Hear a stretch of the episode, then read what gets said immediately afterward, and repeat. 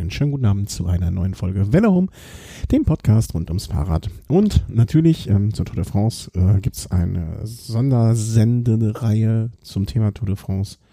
Und ähm, wie es dann Usus ist, ähm, bei den im Prinzip normalen Folgen ist der Thomas bei mir aus München und ich bin hier in Köln und wir quatschen über die Tour de France. Hallo Thomas. Hallo, guten Abend.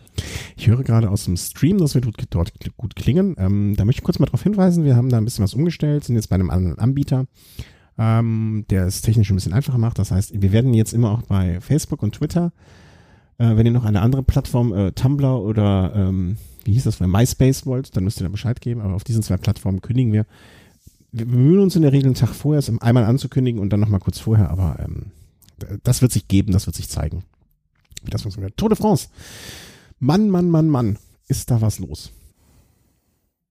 Ja, Wahnsinn. Also jetzt sind, sind ja, ähm, ist schon fast die erste Woche jetzt durch. Mhm. Und ja, das Traurigste, wenn man es so sagen will, ist, dass ganz viele große Namen schon draußen sind, aus den verschiedensten Gründen. Und es ja. ging schon auf der ersten Etappe ja schon los. Ja, ich würde gerne kurz noch äh, vor der ersten Etappe äh, sozusagen einsteigen. Ähm, wir haben wahrscheinlich viele Hörer, die beide Formate hören, aber wenn, äh, wenn ihr vielleicht nicht den Velo Snack hört, wo ich noch ganz, wo ich schon ganz kurz angesprochen habe, also wir waren, wir haben, der Christian und ich haben uns in München, äh, in München, in Düsseldorf auch getroffen am Samstag. Also ich war mit der ganzen Familie, also sprich Frau und Kind da und ähm, haben das da an der Strecke ähm, uns angeschaut, haben noch alte Freunde getroffen und äh, wie gesagt den Christian dort getroffen und es ist schon ein Ereignis und ich habe vorher lang auch mit mir gerungen, äh, soll man es mit Kind machen oder nicht, ne? Also wenn so ein Kind auch ähm, noch nicht ganz so alt ist und auch die Kleine hatte Spaß und das sind natürlich viele Menschen und das ist ein bisschen viel und es war auch mächtig was los. Also man hat ja hinterher immer, ähm, du hast es ja auch mitbekommen, so von, von Fahrern gehört, es wäre so laut gewesen und viel los gewesen. Wie hat das denn am TV gewirkt, habe ich mich gefragt, weil ich habe es gar nicht im TV dann gesehen. Ja, am TV war diese erste Etappe, fand ich jetzt nicht so beeindruckend. Viel beeindruckender fand ich dann, was auf der Fahrt von Düsseldorf nach Lüttich am, am zweiten Tag los mhm. war, weil okay. bei diesem Zeitfahren, da hast du ja auch immer feste Kameraperspektiven sozusagen gehabt mhm. und wenig, ja, so eine Helikopterübersicht zum Beispiel, die halt mal zeigt, wie viele Zuschauer eigentlich da sind. Ah, okay, da, da flog, weil es flog doch relativ viel rum. Also so, ne, wenn ich mich recht entsinne. Also ich erinnere mich auch nur dran, weil meine ähm, Kleine immer gesagt hat, entweder Flugzeug oder ähm, für die ist ja alles Flugzeug, was da oben fliegt. Das kann ich ja nicht unterscheiden. Ähm, aber naja, äh, schade. Also hätte ich gerne mal gesehen von oben so. Also das wären ja auch schöne Bilder gewesen mit an sich grenzender Wahrscheinlichkeit. Hm, komisch. Aber äh, also es war selber, wenn man da vor Ort war, war es schon sehr beeindruckend. Also wie viel. Ich bin angekommen, habe auch ähm, äh, in der schicken Mütze ein sehr zu empfehlendes ähm, Café äh, Caroline von Cyclista.net getroffen und ähm, den äh, Dennis getroffen und da haben die Leute wirklich morgens um halb elf schon am Straßenrand gestanden, ne? Also da hatten die schon ihre Plätze eingenommen, um dann die guten Plätze später für, ähm, fürs Rennen zu haben. Und da war es halb elf. Und ich dachte, Moment mal, die, die, die Top-Leute kommen in acht Stunden. Also ich weiß nicht, ob das so Usus ist bei der Tour äh, beim Zeitfahren, aber ich war schon äh, bei. Und dann kam, war es auch relativ schnell, zwei Stunden später schon, dass ich die ersten Fahrer wirklich am Straßenrand gesehen habe, ähm, äh, die sich warm gefahren haben. Ne? Also das war mir auch, wenn man drüber nachdenkt, natürlich logisch, aber die sind dann vormittags, so gegen zwölf, ein Uhr, schon mal die Strecke abgefahren mehrfach. Ähm, ja, das gehört dazu. Also ja, war mir ja dann jede Kurve gut einprägen und ähm, ich kann mir vorstellen, dass da auch mancher Fahrer den Parcours zweimal oder dreimal abgefahren ist. Ich mhm. habe gehört zum Beispiel, dass ähm, Chris Froome das so gemacht hat, dass er ähm, hinter Kwiatkowski im Auto selbst mit hinterhergefahren ist. Mhm. Ja, kann ich mir sehr, sehr, sehr gut vorstellen. Also, ähm, äh, du meinst während des Rennens? Während des Rennens nochmal, mhm. ja. Ja, kann ich. Weil, also weil er weiß halt, äh, Quiato, das ist da einer, der gibt da Vollgas auf dem Parcours, kann er schon ungefähr sehen, wie kann ich da welche Kurve angehen und auch natürlich für den ähm, eigenen Fahrer, für den Kwiatkowski in dem Fall sehr motivierend, wenn er weiß, hinter mir sitzt mein Teamkollege oder mein Kapitän, mein Chef, der drückt mir die Daumen. Mhm. Ja, ja, und ähm, also da, da kommen wir vielleicht dann auch oder können wir schon zu einem Punkt äh, der nun wichtig ist äh, für diese erste äh, e-, Etappe, schon so ein bisschen, wie soll man sagen, überleiten. Ähm, das wohl, also abgesehen natürlich vom Sieg, ähm, der mehr oder minder über, hat sich richtig überrascht oder, oder war es so, na, okay, hat man jetzt nicht so direkt ähm, auf dem Schirm gehabt, dass Gerard Thomas es, es machen könnte. Also er ist jetzt kein schlechter Zeitfahrer, aber so richtig auf dem, auf, richtig auf dem Schirm, so zu 100 Prozent hat ihn von uns keiner gehabt äh, beim Tipp.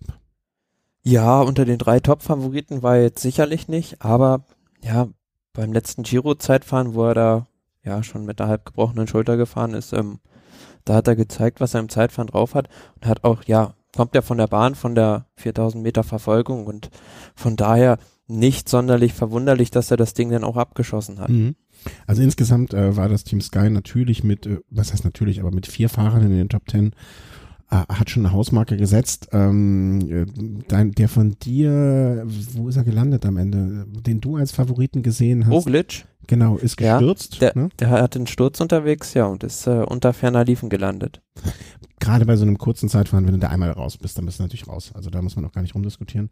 Ähm, Tony Martin, dem wir, glaube ich, uneingeschränkt die Daumen gedrückt haben und dem, für den wir uns wirklich sehr, sehr, sehr gefreut hätten, äh, ist am Ende äh, hinter Kirienka dann äh, und Stefan Küng, der für BMC wirklich großartig gefahren ist, ähm, auf Platz 4 gelandet. Ähm, vielleicht zur Leistung von Tony Martin. Also er selber hat es nicht als Grund ähm, sozusagen angeführt. Ähm, er hat, so wie es seine Art ist, ne, nicht nach Ausreden gesucht, sondern hat so ein bisschen gesagt, ja, hm, ne, war alles gemacht und war. Ähm, er wurde, äh, an einer Stelle hat man Bilder gesehen, wo er mutmaßlich, und das möchte ich wirklich mit ganz großen Lettern äh, geschrieben sehen, mutmaßlich von einem Sturz an des vor ihm, fahren, vor ihm fahrenden Fahrers aufgehalten wurde. Glaubst du, das hat eine Rolle gespielt? Oder Wenn, also ich, wir können das nicht verifizieren, ob mhm. das jetzt da wahr ist oder nicht. Sollte es aber so gewesen sein, wird es natürlich eine Rolle gespielt haben. Aber letztlich war es ja so, dass er an der Zwischenzeit, glaube ich, noch mit einer Sekunde vorne war, als erster sogar. Mhm. Und dann im Ziel, na, war ich so ein bisschen verwundert, dass er da das verloren hat, vor allem auf dieser letzten Geraden, was ihm dann doch entgegenkommen sollte, ist ihm dann so einfach das Benzin ausgegangen. Mhm. Also man muss dazu sagen, äh, das war vor Ort, äh, also äh, für die, ähm, das stimmt, das muss ich, wollte ich auf jeden Fall sagen, so die Streckenplanung, ne, das war sehr, sehr fantastisch, weil im Prinzip konntest du beim Start sofort die Fahrer sehen. Also wenn du auf diesem sich gegenüberliegenden äh, Stücken sozusagen warst, ne, konntest du die Fahrer im Prinzip zweimal sehen. Einmal beim Start, ne, sind sie da vorbeigefahren und äh, dann direkt wieder auch ähm, äh, die Zieldurchfahrt. Das heißt, es war in einer Situation so, dass auf der einen Seite, ich weiß gar nicht mehr wer, Marcel Kittel fuhr und äh, zehn Sekunden später auf der anderen Seite John Degenkolb zum Beispiel in die andere Richtung fuhr. Also so für den Zuschauer auch nochmal noch mal extra schön gemacht, dass du jeden Fahrer zweimal sehen kannst. Ne? Und ähm, wie du schon sagst, also es war schon sehr, sehr komisch mit dieser Zeit, äh, mit dieser Zwischenzeit, wo er zuerst vorne lag. Und wie gesagt, ne, es sind jetzt keine langen äh, Strecken. Wenn man sich das mal anschaut, zwischen Platz eins ja, und Platz 15 sind es 20 Sekunden. Also das war wirklich eine ganz, ganz, ganz, ganz knappe Kiste. Und wenn man dann schon bei der ersten Zwischenzeit dann auch nochmal vorne liegt und dann so weit abstürzt, äh, also ich bin sehr, ich bin eigentlich davon fest überzeugt, dass er durch diesen Sturz und ich glaube, ein Auto stand dann an der Seite, ob man will oder nicht, ne, selbst wenn man nur kurz die Aufmerksamkeit darauf gelenkt ist, ist man halt aus seiner Konzentration auch raus und kann die Kurve vielleicht nicht. Ja, und vor, vor, allem, wenn du dann siehst, dass da einer äh, im Absperrgitter liegt, dann kommst du natürlich auch kurz ins Nachdenken und gehst dann hm. vielleicht mhm. die, das, äh, die drei, vier Prozent weniger Risiko in den Kurven, die es gebraucht hätte, um mhm. das. Ding zu gewinnen. Also, wie gesagt, also ich, ich muss doch sagen, vielleicht Toni Martin an der Stelle auch mit ein bisschen Pech gehabt und das macht ihn für mich immer noch, ich will nicht sagen zur tragischen Figur der ganzen Geschichte, da gibt's andere, aber äh, ich, es tut mir einfach leid für ihn. Tut, ne, Ein Lucky Loser, ja. Ja, ja. Nee, unlucky Loser auch noch in dem Fall, ja. würde ich sagen. really unlucky Loser. ähm, ja. Kommen wir zum, zum, äh, zum anderen großen, äh, really, really, really badly unlucky Loser. Ähm, ich, alles, was der Chris mir am Samstagabend geschrieben hat, äh, an Nachrichten und so weiter, ähm, äh, habe ich, würde ich am liebsten löschen, damit nichts davon haften bleibt.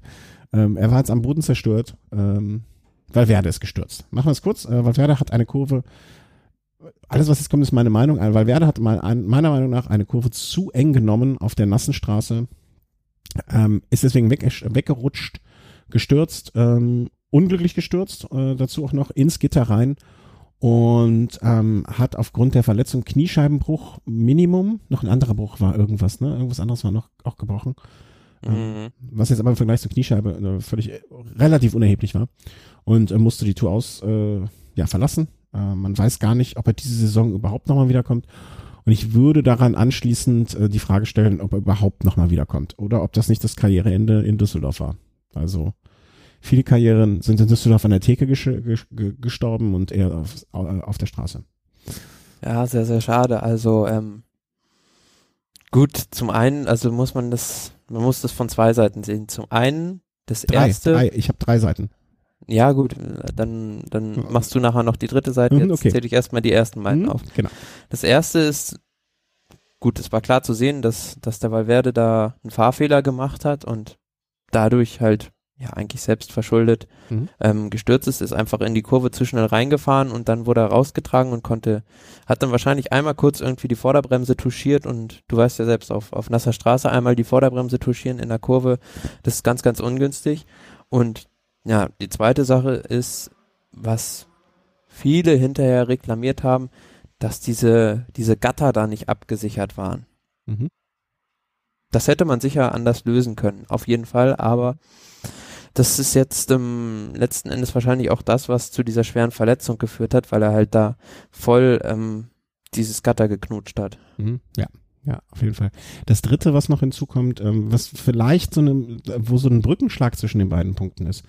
Ähm, morgens, als wir äh, an der Strecke vorbeigegangen, oder mittags, ne, 12 Uhr, sagen wir zwischen halb zwölf und halb eins, irgendwann so um den Dreh rum, kann mich nicht mehr genau erinnern, hatte es schon geregnet.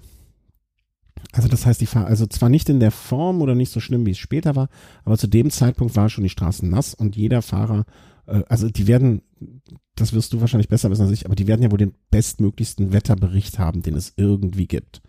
Das heißt, jedem war auch klar, dass am Abend die Straßen nass sein werden. Und ich finde, mh, es gibt zwei Möglichkeiten, also wenn ich als Fahrer beim Warmfahren äh, den Eindruck habe, dass es hier wirklich ein Problem gibt, also eine wirklich gefährliche Stelle, finde ich auch, dass es ähm, in, in, in meiner Verantwortung vielleicht so ein bisschen mitliegt, ähm, dafür zu sorgen, dass so eine Gefährdung abge abgestellt wird. Ne? Erinnerst du dich noch? Ich bin leider nicht mehr, du weißt das, aber ich weiß nicht mehr, wo es war. Es gab mal ein Rennen in Spanien, meine ich, wo hinter das Bild rumging, wo so ein Poller an dem, am Straßenrand stand, weißt du, so eine Fahrbahn, so, so, dass man da nicht parken kann. Der komplett Bei der Baskenland-Rundfahrt, ja. ja, irgendwas, ne? Also so, äh, ich erinnere auch nur noch Nordspanien, der komplett Genau. ungesichert war. Wenn sowas beim Zeitfahren da gewesen wäre, ähm, dann wäre mit Sicherheit irgendein Fahrer, also ich, ich finde in so einer Situation, wenn ein Fahrer erkennt, hier ist eine Gefahr, dann muss ihm muss er äh, zum einen die einfach nee, dann muss er die Möglichkeit bekommen, es zu melden. Ja, es muss irgendwie ein Ansprechpartner von der ASO, von der Strecke oder so da sein, wo der Fahrer hingehen kann und sagen kann, pass mal auf, da hinten, da wird es ein Problem geben. Da, da passiert heute Ja, aber das was. liegt ja nicht mal, liegt ja nicht mal am Fahrer, sondern auch vor allem an den Teams. Oder Team. Der, der sportliche Leiter fährt ja auch durch diese Kurve, äh, sei es mit dem Auto und Mhm. sein Fahrer wird ihm ja dann, oder die Fahrer werden ihm berichten, was es da für, für potenzielle Gefahren gibt. Mhm. Und ja, eigentlich ist es dann an denen, da mit dem Veranstalter in Kontakt zu treten und Genau. diese, diese Gefährdung zu entschärfen. ne, Fahrer seh, okay, hast vollkommen recht, ne? Nicht der Fahrer, äh, es, es muss irgendjemand, es muss von Seiten der, der, der, der, ähm, der Fahrer, der Teams, genau, Teams ist das bessere Wort.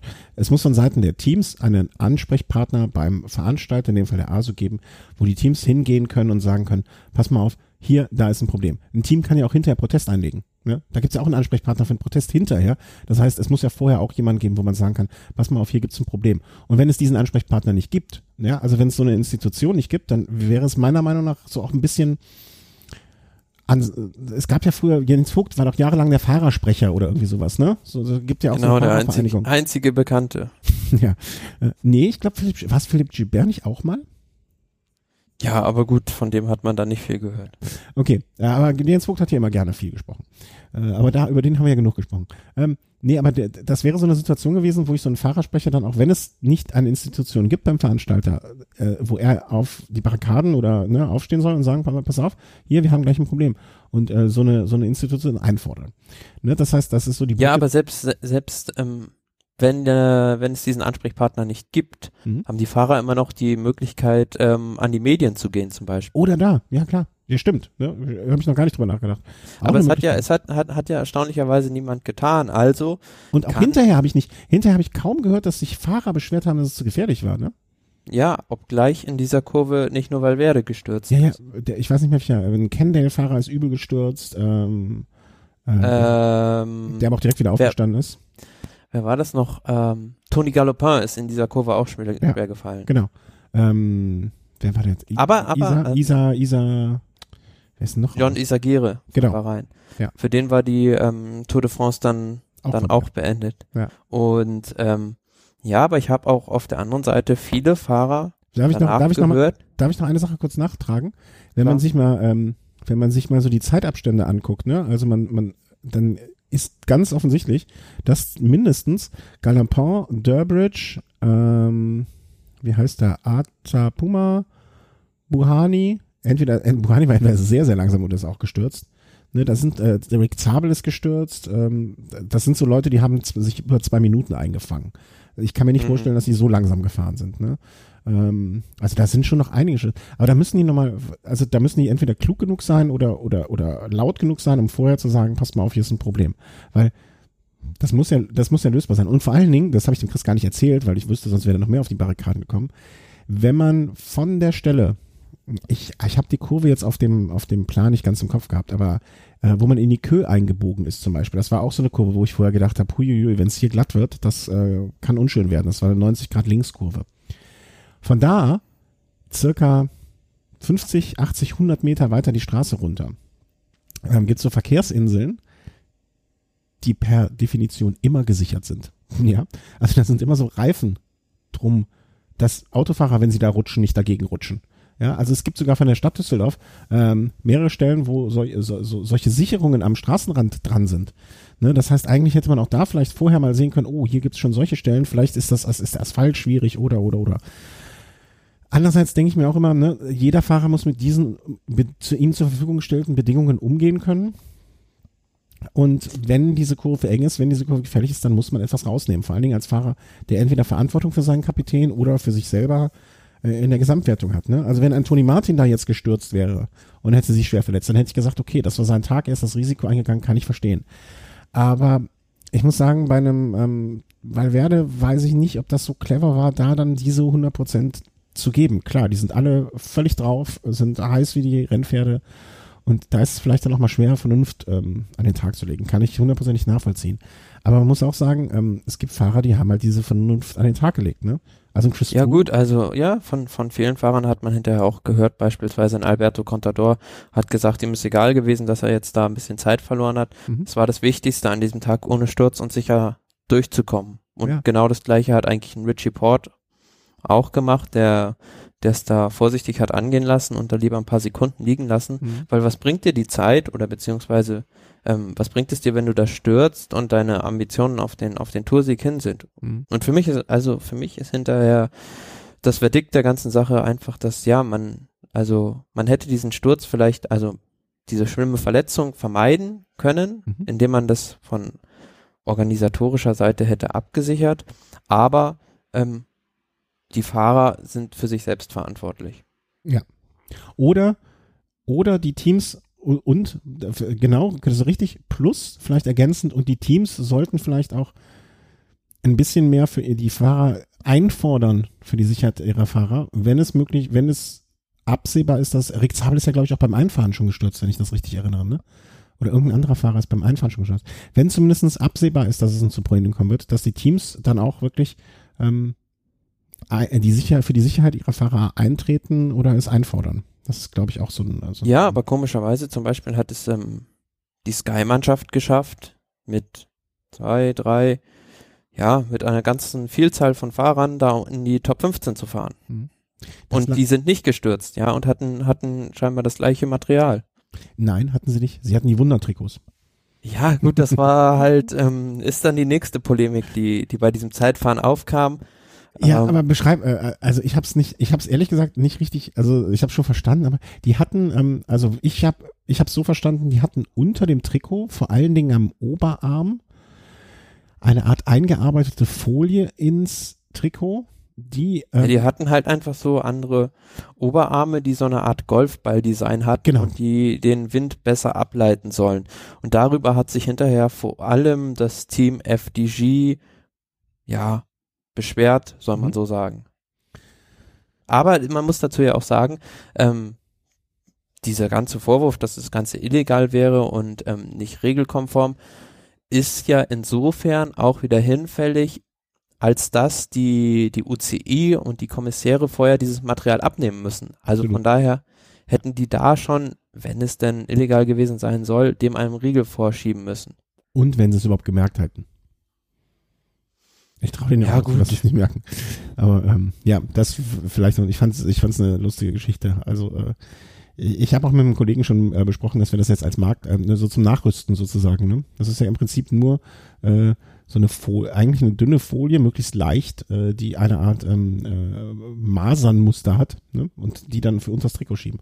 Vielleicht wird sich Ja, aber da, vielleicht da muss man man sich ja- Fahrer noch mit Masern anstecken. Damit hat man auch so eine Pustelstruktur im Gesicht. Kann man ja dann auch wieder über die Sky-Mannschaft sagen, was man will, aber sie sind immer irgendwo innovativ und genau. versuchen da alles irgendwie im, im Grenzbereich, sei es gut oder böse, auszutesten Mhm. und die anderen Teams, ja, die, die standen da so, waren da so ein bisschen übertölpelt von. Ja, die hinken halt, die anderen Teams hinken hinterher dann in solchen Situationen. Ja, aber es ist natürlich auch die Sache, wenn du äh, da ein Budget von 50 Millionen Euro im Jahr hast und ähm, das Team mit dem zweithöchsten Budget hat irgendwie 15 Millionen weniger zur Verfügung, ist es natürlich auch eine Frage des Geldes. Ja, klar. Du, du musst die Leute, die sich den Kopf zerbrechen, auch bezahlen. Natürlich, 100 Prozent.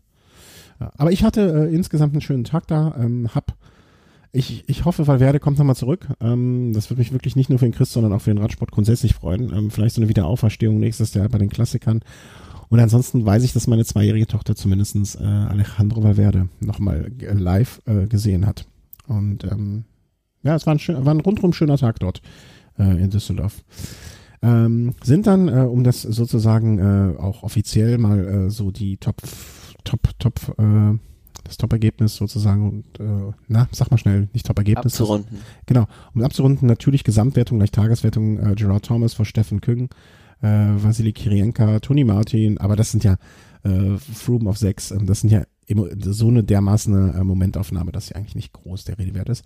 Äh, am nächsten Tag ging es dann ähm, leider Gottes schon direkt raus aus ähm, Deutschland. Ähm, schöne Strecke von 200 Kilometern am Niederrhein entlang, äh, von Düsseldorf aus, rüber nach Lüttich, äh, sozusagen paar, paar Marker waren äh, München-Gladbach, äh, Aachen und so zwei Landmarken auf der Strecke. Und da bin ich auch wieder hingefahren. Also ich war unterwegs ähm, an der Strecke und habe mir das mal so in, in dörflicher Umgebung angeguckt. Und das war ähm, auch schon irgendwie ganz, ganz anders, aber auch schön. Weil man hat den Eindruck, da so auf dem, auf dem Dorf, ne, da ist auch fast egal, was ist. Die, die haben einfach gefeiert. Ne, das hätte jetzt wahrscheinlich auch Autorennen sein können oder Pferderennen. Und ähm, ich habe das auch das erste Mal erlebt, so mit der Werbekarawane äh, mal, mal gesehen. Habe ich vorher auch noch nie. Und ähm, das war schon sehr, sehr aufregend. Als auf einmal fünf Hubschrauber auch über uns flogen, war die Kleine komplett äh, aus dem Häuschen. Und ähm, also kann man auch, äh, wie gesagt, ne, also ich, ich habe mich vorher gefragt, mit Kind, ja, nein, äh, kann man durchaus machen. Ne? Also die hat dann Mickey Mouse auf dem, äh, auf der, der Werbekarawane gesehen und dann geht man zwischendurch noch schnell was essen und das, das alles schön. Und was ich auch sagen muss, ähm, der goldene Olympiahelm ist wirklich Gold wert, weil ich habe ihn immer erkannt. Äh, also den habe ich immer wieder erkannt. Ich habe Simon Geschke wieder erkannt beim Vorbeifahren. Ähm, wen habe ich noch erkannt? Es war eine Ausreißergruppe an dem Tag mit, äh, wer war drin? Taylor Finney und Taylor Finney. Genau. Ähm, und deswegen hat man auch noch so die Ausreißergruppe gesehen, angefeuert. Und du sagst, da hat man es besonders gesehen, wie viel los war? Ja, also ähm, es gibt so ein Bild, wo ich glaube in in Gladbach war das, wo halt die Fahrer auf so eine richtige Tribüne zufahren sozusagen. Und Mhm. da, es war ja schon schon beeindruckend. Und es ist halt so außerhalb Frankreichs hat man immer mehr Zuschauer an der Strecke als in Frankreich selbst. Mhm. Weil die Tour da natürlich ein kostbares Gut ist. Die kommt ja nicht jeden Tag an deiner Haustür vorbei, wie es teilweise in französischen Städten dann doch der Fall ist. Mhm. Ja, also es hat auch, äh, hat auch echt Spaß gemacht, sich das anzugucken und da vor Ort zu sein und ähm, das war eine schöne Sache. Im Prinzip, da ja in den anderen, äh, also da wir ja noch viel zu besprechen haben, ähm, äh, das war, naja, also man, ich hätte, ich glaube, ich habe sogar an dem Tag auf Marcel Kittel gewettet, aber ich bin nicht ganz sicher. Es gibt vom Radsportmagazin sehr schöne Art äh, Tipp Tippspiel. Ähm, also das, äh, ich finde das Comadonga äh, Team Toto immer noch fantastisch und äh, habe da nur irgendwie nicht die Muße und die Zeit für. Deswegen tippe ich beim äh, Radsportmagazin mit, wo man einfach nur per Twitter jeden Tag den Sieger des kommenden Tages äh, mitteilt. wo ich schon dreimal, wenn ich mich recht ins Glück gehabt habe oder, oder mein Können beweisen durfte, äh, Marcel Kittel einfach stark an dem Tag. Kann man gar nicht anders äh, sagen. Ja, da hat sich schon, schon gezeigt. Also es ist so ein bisschen, ja, ähm, ein Rennen ähm, Jungs gegen Männer oder gegen einen Mann, besser gesagt. Also Marcel Kittel, der hat da ja fast die doppelte Geschwindigkeit drauf. Also es ist unheimlich, wenn, wenn der auf einem Flachsprint irgendwie in 10., 20. Position auf die letzten 400 Meter gebracht wird, ist er momentan nicht zu schlagen. Ja. Also hat man an anderer Stelle, wo wir später drüber sprechen werden, auch noch gesehen, ähm, er ist einfach in einer sehr, sehr, sehr, sehr guten Form. Also hätte ich, muss ich auch, ne, ich habe ja über ihn so manchen ähm, lockeren Spruch gelassen, aber muss man einfach mal dann auch anerkennen, äh, er hat sich punktgenau richtig vorbereitet. Ähm, Greipel vielleicht mit dem Pech in der, in der, in der äh, Vorbereitung an unpassendster Stelle krank zu sein, gewesen zu sein, ähm, aber Kittel ist einfach stark und völlig zurecht. Ja, obgleich man sagen muss, dass sein Zug bei Quickstep in diesem Jahr eine Katastrophe ist. Ja, Absolut. Aber das, ähm, und das ist etwas, was ich von ihm bisher noch nicht so gewohnt war, dass er trotz nicht vorhandenem Zug äh, siegt. Weil ich hatte es immer so das Gefühl, er braucht seinen Zug, er braucht seine Leute, er braucht das. Ähm, und das ist jetzt gerade nicht der Fall und er siegt trotzdem. Das ist so, ein, so etwas, was er entweder dazugelernt hat oder, oder neues Talent entdeckt oder einfach bisher Glück gehabt hat. Ja, ich glaube, das ist einfach so. Ja, bei den Sprintern ist es auch generell viel Glück. Also selbst ein Mark Cavendish, der das sonst eigentlich sehr gut beherrscht, mhm. ähm, der hat sich auch schon öfter einbauen lassen und ist auch echt viel Glück dabei. Mhm. Ähm, ja, und das, äh, hier habe ich noch gerade äh, äh, eine Meldung aus dem Chat. Da haben wir, hat jemand, äh, ich hoffe, ich darf es verlinken, das werde ich dann an dieser Stelle verlinken in der Folge, äh, der ein paar Fotos von unterwegs gemacht hat, von der Etappe auch. Fotostream von unserem Hörer Uli, mit dem ich mal unterwegs war. Sorry für diese Unkonzentriertheit, aber ich denke, das lohnt sich, da mal reinzuschauen, weil er macht sehr, sehr schöne Fotos. Ähm, ja, also in Lüttich, äh, Marcel Kittel, bockstark, äh, einfach gewonnen, zu Recht, ohne Diskussion, ähm, hat da äh, abgeschossen und ähm, ja, wie soll man sagen, äh, völlig, völlig in Ordnung gehend. Also beschwere ich mich nicht. Kommen wir dann einfach direkt schon, würde ich sagen, mal zur dritten Etappe. Klar ähm, war so eine Geschichte, wo ich, wo es mir dann nochmal leid hat, wie das Zeitfahren ausgegangen ist, weil das wäre so ein Tag gewesen, da hatten wir, glaube ich, alle drei, ähm, ich will nicht sagen, weil werde, äh, ach so, kurz noch äh, zur Gesamtwertung nach diesem, ähm, nach dem Tag hat sich eigentlich nichts groß geändert zur, äh, nach der zweiten Etappe. Ja gut, Marcel Kittel hatte sich da in Schlagdistanz ge geschoben, aber es war ja eigentlich schon vor der dritten Etappe dann klar, mhm. dass er dann an, an diesem Anstieg da die Zeitbonifikation nicht wird erringen können. Genau. Ne, also hat sich äh, durch die zehn Sekunden nach vorne gearbeitet, aber ansonsten so im Favorit, ich sag mal beim Favorit nicht viel getan. Nächster Tag die Etappe, die wir für Valverde ausgesucht hatten, dass er gewinnt. Ähm, ich hatte noch so ein bisschen, also ich hatte an dem Tag getippt auf Michael Matthews, weiß ich noch, lag so ein bisschen im Blut äh, in Abwesenheit von Valverde und der hatte ja auch ein starkes äh, Frühjahr und ich dachte, das könnte was werden, aber ähm, es kam ganz anders und äh, nicht ganz anders. Also der andere, den alle wohl oder den sehr, sehr viele auf dem Zettel hatten, hat gewonnen. Und da dachte ich schon, wo, wo, wo. Also der war schon stark. Also ich hatte ähm, das Glück, äh, wir gucken bei der Arbeit, können wir äh, am Ende so, ne, die letzten paar Meter, dann das ist, fällt bei den meisten irgendwie zur Arbeit Schluss und dann sitzt man auch gerne mal mit zehn, zwölf Leuten noch zusammen vom, vor der Glotze oder acht oder so, ne?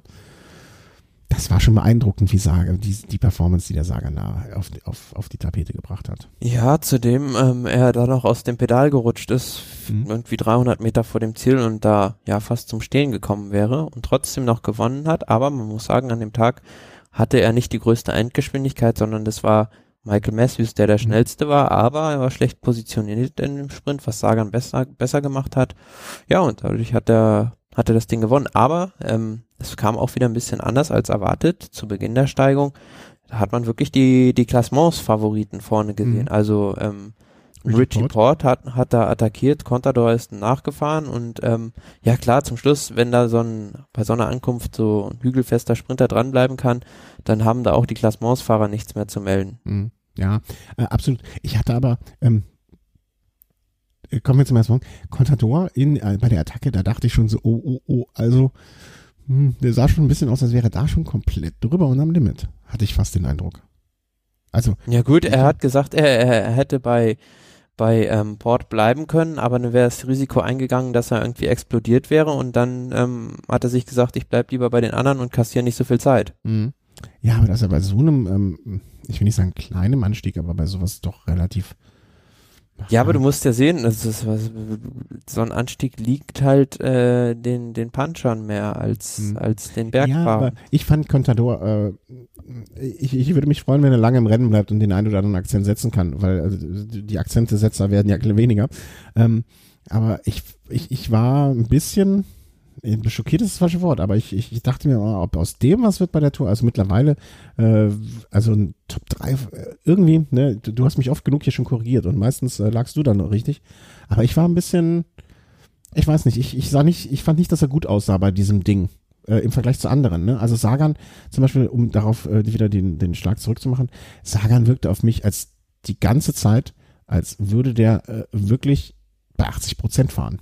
Also ich glaube, wenn er noch hätte schneller fahren müssen, abgesehen von dieser äh, Pedalgeschichte, wenn er hätte schneller fahren müssen, wäre der ohne Probleme schneller gefahren, wirkte der auf mich. Der, der atmete durch die Nase.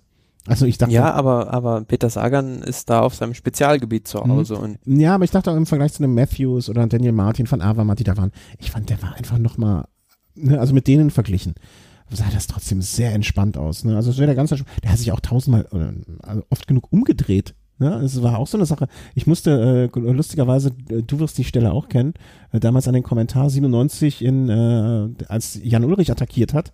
Erinnerst du dich noch? Ähm, ich weiß nicht mehr, war es Leisel oder Watterott oder wer, wer, wer damals äh, kommentiert hat, der immer gesagt hat, dreh dich nicht um, dreh dich nicht um, fahr nach Rauern. Das war Rudi Altig. Rudi Altig hat da kommentiert? Okay. Ja. Ähm, siehst du, dafür haben wir dich. Ähm, Ne, weißt du, was ich meine? Ne, der hat immer gesagt, dreh dich nicht um, ja, Jan, fahr. Und an, genau daran muss ich denken. Ich dachte auch so, ey, dreh dich doch nicht um, fahr doch einfach nach vorne. Ne? Also äh, das sah sehr, wenn man es positiv äh, formulieren will, äh, sehr, sehr äh, selbstsicher aus und so guckend und so abschätzend. Ähm, aber, naja, was es ihm gebracht hat, äh, sehen wir später. Aber äh, ich, ich dachte zu dem Zeitpunkt schon so, damit wäre das grüne Trikot jetzt mit hoher Wahrscheinlichkeit auch schon entschieden, äh, weil er, wenn er mit so einer Form daran fällt. Und Michael Matthews, für den hätte das einfach nur vielleicht so 20 Meter weiter sein müssen, ne? Die Strecke. Dann hätte er mich glücklich gemacht. Auf jeden Fall, ja, der hätte das Ding gewonnen, wenn die, wenn, wenn ihm da nicht der Weg ausgegangen wäre. Also er mhm. war an dem Tag wirklich der schnellste von den Sprintern und ja, aber gut, ähm, man sieht schon an, an dem Ergebnis der Etappe, dass da dann doch diese, diese Zielankunft recht schwer war und die, die Klassementsfahrer bis so Rang 29 sind da alle innerhalb einer Zeit ein, angekommen, so aber zum Beispiel Simon Yates, der hat da irgendwie aus irgendeinem Grund zehn Sekunden liegen lassen. Ja. Mhm. Man weiß es nicht. Aber äh, warten wir mal ab. Also am äh, Gesamtklassement hat sich da jetzt schon so ein bisschen was verschoben. Ähm, also äh, Gerard Thomas weiterhin natürlich im gelben Trikot. Äh, Froome hat sich dann von Platz äh, 6 auf Platz 2 vorgeschoben. Matthews durch äh, diesen grandiosen Antritt natürlich äh, von Platz 15-3, Sagan 17-4. Also es wurde so ein bisschen durcheinander gewirbelt. Ne? Der ein oder andere, zum Beispiel Steffen Küng von Team BMC, äh, ist natürlich vom zweiten Platz weit nach hinten runtergefallen ähm, auf Platz äh, 12. Und ähm, vielleicht dann nochmal jetzt so zwischendurch. Grüne Trikot zu dem Zeitpunkt äh, lag auf den ähm, Schultern von Marcel Kittel, der sich am Tag vorher ja schon geholt hatte. Und das Mountain äh, Bergtrikot, nun gut, das ist zu dem Zeitpunkt noch vernachlässigbar. Aber was vielleicht auch so ein bisschen erfreulich war, äh, Emanuel Buchmann schon auf Platz 4 im weißen Trikot äh, hinter Stefan Köng, äh, hinter Luzenko und Latour. Und äh, dann kam es dann zu dem nächsten großen Diskussionstag, um es mal so vorsichtig auszudrücken. Ähm, Etappe Nummer 4 war das dann, ne? Ja, genau, Etappe Nummer 4. Im Grunde genommen erwartete man nichts, also ne, das äh, Blatt Etappe 2, Sprintankunft, Etappe 4, Sprintankunft und dann geht's in die Berge. So stand es im Roadbook für uns geschrieben. Und es mhm. kam dann. Ja genau. gut, wir hatten im, im, im Prinzip eine relativ unspektakuläre Etappe mit Guillaume Verkehrsburg als einzigen Ausreißer. Also der arme Kerl konnte einem da wirklich leid tun. Der ist da 200 Kilometer fast komplett ohne Unterstützung vor dem Feld herumgefahren und äh, die ganze Etappe allein gefahren, weil ja. am Ende ist er auch noch hinten rausgefallen aus dem Feld wieder. Erst war er vorne weg. Ich hatte einfach keinen Bock auf einen anderen Menschen gehabt an dem Tag. Boah, so wer weiß, wer weiß. Auf der, anderen Seite, auf der anderen Seite auch gute Werbung natürlich für den Sponsor, die Vonti Group Gombert, weil du da natürlich die alleinige äh, TV-Präsenz beanspruchen kannst. Ja, aber auf den letzten, sagen wir mal, zwei Kilometern ähm, hat sich dann haben sich die Ereignisse überschlagen. Zunächst gab es da gut anderthalb Kilometer vom Ziel schon mal einen ja relativ schweren Massensturz, in den auch das gelbe Trikot Garen Thomas verwickelt war, mhm. der da das Feld im Prinzip geteilt hat und dann haben so ja 20, 25 Mann um den um den Sieg gesprintet. Ja, und dann kam es eben zu jener besagter Szene, die wahrscheinlich auch alle Hörer ja jetzt irgendwie Mehrfach. gefühlt tausendmal äh, hin und zurückgespult haben.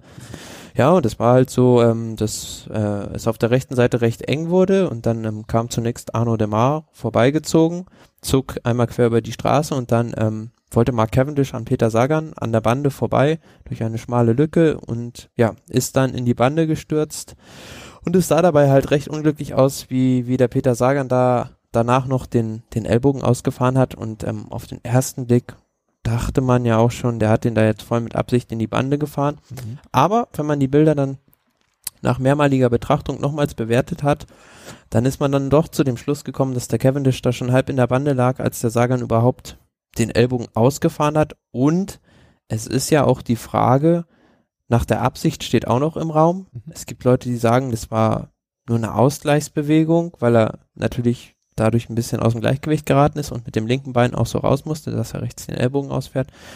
Und zum anderen natürlich ähm, auch die, die Frage nach der, nach der Gleichbehandlung, weil der Arno Demar ist ähm, mindestens ein ebenso sanktionswürdiges Manöver in diesem Sprint gefahren wie Peter Sagan. Mhm ich bin am Ende auch immer noch komplett unentschlossen, was ich davon halten soll. Also ich weiß es nicht, ich weiß es nicht und tue mich auch schwer, äh, ähm, sozusagen etwas im Guten und im Schlechten zu sagen.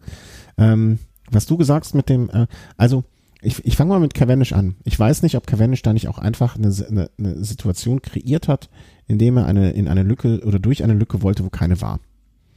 Ganz einfach mal gesagt. Ne? Also das war eine verdammt enge Kiste und äh, auch wieder das gleiche wie mit Valverde beim Zeitfahren. Natürlich haben die äh, einen Puls von 200 und äh, mehr Adrenalin als ich nach einer, ähm, äh, wie heißt das hier, Defibrillation. Aber der ist da vielleicht wo reingefahren, wo er nicht hätte reinfahren dürfen. So. Ja gut, das geht vielleicht 20 Mal gut und beim 21. Genau. Mal geht's nicht gut. Also Eben, ich weiß nicht, ob du dich äh, an, an Fernando Gaviria beim, beim Giro erinnerst. Hm. Der ist zweimal ähm, ein ähnliches Manöver gefahren und hat die Etappen dann gewonnen. Ja. Aber es hätte ihm genauso ergehen können auf der Etappe. Hm. Eben, und ich glaube, ich meine, ich, vielleicht habe ich zu wenig mitgekriegt, aber ich habe auch nirgendwo gelesen, dass sich Cavendish beschwert hat. Irgendwo. Nein, er hat, er hat ja gesagt, ähm, die Entscheidung über die Sanktionen müssen andere treffen. Aber genau. er findet es natürlich nicht nett, dass der Sagan da den Ellbogen ausfährt. Aber er hat nicht gesagt, genau. ähm, die wie ein, abgeräumt. ein ehemaliger ähm, Telekom-Profi, dass man da den Sagan ähm, disqualifizieren muss. Hm. Ja, äh, da, da, wollen wir mal über Dumbo den Mantel des Schweigens äh, ähm, ähm, äh, sozusagen den Mantel des Schweigens hüllen. Ähm, also ich glaube von äh, Ken, Cavendish ähm, äh, er hat da, glaube ich, eine Situation kreiert und eine Situation ges nicht gesucht, aber äh, er wollte wodurch, wo es nicht, äh, wo es nicht genug Platz war. Und wie gesagt, er hat sich nicht beschwert und äh, er, es trifft da ja auch niemanden. Also er gehört jetzt nicht zu jemanden, äh, zu den Fahrern, wo man sagt, der hat Angst und geht einer Situation aus dem Weg. Ich glaube, da sind wir uns auch einig. Und es gab auch schon Situationen, wo er ähm, ähm, sozusagen vielleicht auch nicht ganz unschuldig daran war, dass andere abgefreut sind. So. Auf jeden Fall, aber man muss ja immer im wenn man mal sich an die Fakten hält, da betrachten, welche sanktionswürdige Aktion, die zu einer Disqualifikation mhm. führen könnte, hat der Peter Sagan begangen. Genau, äh, warte, da wollte ich, genau da wollte ich jetzt nämlich hin. Ähm, hat er, hat er ihn A absichtlich, B unabsichtlich oder C gar nicht, sondern ist selber irgendwie in die Situation reingeraten. Äh, ähm, also war er erst gar nicht schuld, weil Cavendish eh schon im Fallen war sozusagen. Ne? Das sind ja die drei Möglichkeiten für diese Situation. Ähm, ich, also ich äh, unterstelle Sagan jetzt einfach mal, dass er es mit Sicherheit nicht absichtlich machen wollte. Und wie du schon sagst, er hat nach links den Ellenbogen rausgefahren, nach, äh, nee, den, nach links den Fuß, nach rechts den Ellenbogen um Ausgleichbewegung und so. Vielleicht war das auch noch nur einfach mal verkacktes Pech in dem Moment. Also ja, aber für mich, für mich ist immer maßgebend in, in solchen Situationen, mhm. verlässt der Sprinter ähm, abrupt seine Linie oder eindeutig. Das hat er nicht. Ja, aber das, das war für mich überhaupt nicht der Fall. Und mhm das andere, was für mich dazu kommt, ist, wie wir vorhin gesagt haben, der Cavendish liegt schon halb in der Bande, als der Sagan erst anfängt, den Ellbogen auszufahren. Mhm. Also von daher und ja, wie, wie gesagt, für mich ist der Einzige, der in diesem Sprint ganz klar seine Linie verlassen hat, Arno Demar. Demar, vorher gewesen, ja. Also das, also wenn, wenn, wenn der André Greipel da nicht äh, aus dem Tritt gekommen wäre und den Buani dadurch ein bisschen abgebremst hätte, dann hätte der Demar seinen Landsmann da glatt über den Haufen gefahren. Ja, und ich sehe das auch als, als ähm, großes Problem für die jetzt noch ausstehenden Sprints bei, bei der Tour, diese Rivalität zwischen Demar und Buani, die, die also da wirklich in jedem Sprint mit Haken und Ösen bei der Sache sind und da kann es wirklich noch, noch Stimmen krachen, wenn da nicht mal einer eingreift. Jetzt äh, sag, sag, sag mal nicht, ähm, dass, wie sagt man, äh, beschwöre es nicht herbei äh, sage ich mal vorsichtig. Ähm, nein, will, will ich auch nicht, aber es Nee, dass also, du es nicht willst. Nein, nein, das meine ich, so meine ich das gar nicht. Äh, ich, ich, aber es ist, es ist schon auffällig, wie ich kenne jemanden, ich kenne jemanden, diese beiden der, warte mal kurz, ich kenne jemanden, der hat morgens mal gefragt, lebt Inge Meisel auch noch, überhaupt noch? Und nachmittags hören wir im Radio, dass Inge Meisel gestorben ist. So, sowas meine ich. so self-fulfilling prophecy. Nicht, dass du da noch was aufbeschwörst. Nee, aber ähm, Ja, klar, aber es ist auffällig, wie sich diese, diese beiden Sprinter, äh, diese beiden Franzosen, da die ihre Rivalität so ein bisschen auf Kosten der anderen Sprinter austragen. Gibt es da eine Geschichte zu? Also eine alte, also war es. Ja, natürlich. Sie sind ja beide früher bei, bei FTG gefahren und ja, irgendwann ähm, musste der Buani dann das Team verlassen und ähm, auch dieses, diese Geschichte, ich glaube, beim letzten Jahr bei Mailand Sanremo war das, ähm, als der Demar gewonnen hat und ähm, Buhani sich da irgendwie verschaltet hat und ähm, da wohl auch Demar ihn leicht touchiert hatte, dass ähm, das hat er dem wohl immer noch übel genommen und von daher ist es eine, eine niemals endende Story mhm. zwischen den beiden. Also, ähm, ich glaube, wir sind beide, also einen, einen Punkt möchte ich noch anmerken zwischendurch, mm, bevor wir vielleicht den kompletten, ähm, ähm, ähm wie soll man sagen, dass die Geschichte Hast du den anderen Sturz gesehen? Äh, wo Sagan 1,5 Kilometer von dem Ziel, ja. Ähm, ich ich habe nur einen anderen Sturz gesehen, ich weiß aber nicht, ob das der war. Äh, wo man jetzt, wenn man es böse sagen würde, okay, wenn Sagan nicht für das da am Ende bestraft wurde, vielleicht ist es gar nicht so, äh, vielleicht ist es gar nicht so ungerecht, dass er bestraft wurde, weil im Prinzip, äh, er hat ja vorher schon ähm, bei einem Sturz eine nicht unerhebliche Rolle gespielt.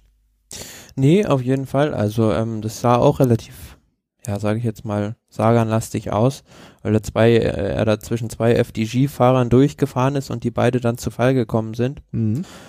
Ob dann letzten Endes diese Aktion, ähm, das ist ja auch die, also die Polemik an dieser Sache, dass, dass kein transparenter Beschluss der Jury einsehbar ist. Das würde ich die, die Frage hätte sich angeschlossen, weil ich habe nämlich auch das Gerücht gehört, er wäre davon dafür gesperrt worden, gar nicht für den äh, gar nicht für die Sagan äh, Cavendish Geschichte, sondern für diesen ersten Sturz, ne? Und dass das also das gehört für mich so zu den Grundprinzipien einer jeden Rechtsform, ähm, wenn jemand bestraft wird, muss ihm und auch allen anderen ganz klar gesagt werden, warum. Und das, äh, wenn das nicht der Fall ist, ist das ja wirklich. Ja, und vor allem, es, es, es gab ja schon eine, eine Entscheidung, ähm, gut eine halbe Stunde nach der Etappe, die da war, Sagan zurück zu versetzen auf den letzten Platz der Gruppe mhm. und ihm, glaube ich, 50 Punkte im Kampf um das grüne Trikot abzuziehen.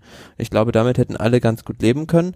Aber dann hat man wieder diese Entscheidung revidiert, Sagan ausgeschlossen und sich damit als Jury eigentlich jeglicher Kredibilität beraubt. Hm. Ja, das war schon äh, schon sehr sehr eigenartig. Also ähm, nachdem ich diese andere Szene gesehen habe, ähm, wo er äh, sozusagen die FDG-Fahrer abgeräumt hat, da dachte ich schon so, naja okay, also wenn er wenn er, wenn er eine Strafe bekommt, dann äh, und das ist dafür, dann finde ich das okay, weil das war wirklich nichts. Äh, da da hat er nämlich wiederum die die Lücke gesucht die vielleicht nicht da war, hat sie bekommen, aber auf Kosten der beiden anderen. Also da hätte, wäre dafür bestraft gewesen, das hätte ich noch eher nachvollziehen können. Ähm, aber ich glaube, um, um, um jetzt äh, diesen ganzen, um den Block so ein bisschen abzuschließen, ähm, am Ende, die Strafe ist extrem viel zu hoch. Also hätte man ihm eine Geldstrafe auferlegt, hätten wir, glaube ich, alle mit gut mitleben können. Hätte man ihn an dem Tag zurückgestuft, auch völlig okay. Ähm, aber ein Ausschluss, und ich finde, dieser Ausschluss ist auch, ähm, habe mich heute auch mit jemandem unterhalten darüber, der auch ein bisschen in der Materie drin ist, der meinte, das Größte ist eigentlich die größte Katastrophe. Also es ist so ein dermaßen ein Eigentor auch für die Tour. Dass ne, also jeder, der sich jetzt äh, ähm, wie soll man sagen, echauffiert über diese Juryentscheidung, der muss auch mal bedenken, die schießen sich ja so ein Eigentor auch. Und entweder ist es extrem dumm oder da ist ein, ein, irgendwas ein Grund dafür, den ich nicht nachvollziehen kann. Weil er ja, ist gut, eine Attraktion. Kannst, du, du, kannst ja jetzt überlegen, jetzt ist äh, da ein Franzose im grünen Trikot und hat da sehr gute Chancen, das zu gewinnen. Und der Ja. fährt auch noch im französischen Meistertrikot. Ja, okay, aber das, ähm, aber dafür ist die ASO doch also äh, war auch mein erster Gedanke, aber wenn ich, wenn du einen Schritt weiter drüber nachdenkst, die ASO ist ja ein weltweit agierendes Unternehmen. Und denen kann nicht nur daran gelegen sein, dass ein Franzose da gewinnt, sondern die wollen die Show, die wollen die Unterhaltung, die wollen überall drin sein. Und ein Sagan ist nun mal ein Publikumsmagnet. Da müssen wir nicht, also, ne, äh, wenn, äh, Zumal, was ja, Specialized, Specialized bringt kurz vor der Tour noch einen Spot raus mit ihm, wie er auf einem Cross-Country-Rad durch die Gegend fährt, im, in Amerika in den Wäldern, ne, für den amerikanischen Markt. Die sind doch jetzt total angepisst, dass der jetzt bei der Tour nicht mit dabei ist. Ne, man hat sich jetzt die zwei großen äh, Radsponsoren äh, damit, ich will nicht sagen verkrault, aber glücklich gewesen sind die auch nicht. Neues deutsches Team, was das erste Jahr dabei ist und was einen Superstar einkauft, den sie dann nach vier Tagen von der Tour ausschmeißen. Also da, da sind doch jetzt so dermaßen viele Leute hinten, hinten hinter den Kulissen angepisst von dieser völlig über, übermäßig übertriebenen Entscheidung. Und ich nicht. Ich, ich rede mich nur in Rage gerade. Ich kann das nicht nachvollziehen. Ja, aber man kann es ja jetzt nicht mehr revidieren und ähm, man hat ja auch hinterher gehört, also wenn man jetzt mal so ein bisschen die, die Expertenmeinungen von Ex-Fahrern, Ex-Sprintern zusammenfasst, dass so rund 80 Prozent der Leute hinterher gesagt haben, diese Über Entscheidung ist ähm, völlig überzogen eigentlich und ähm, früher in den Sprints, also wenn man sich das mal anguckt, was da zum Beispiel ein Abdu Shaparov in den 90ern veranstaltet hat, Ja. also der hätte da mü müde drüber gelächelt, ja. Also Der hätte gefragt, was war denn los heute? ja, wenn da nicht mindestens immer drei Leute beim Sprint auf der Straße lagen, dann äh, hat er irgendwas nicht richtig gemacht an dem Tag.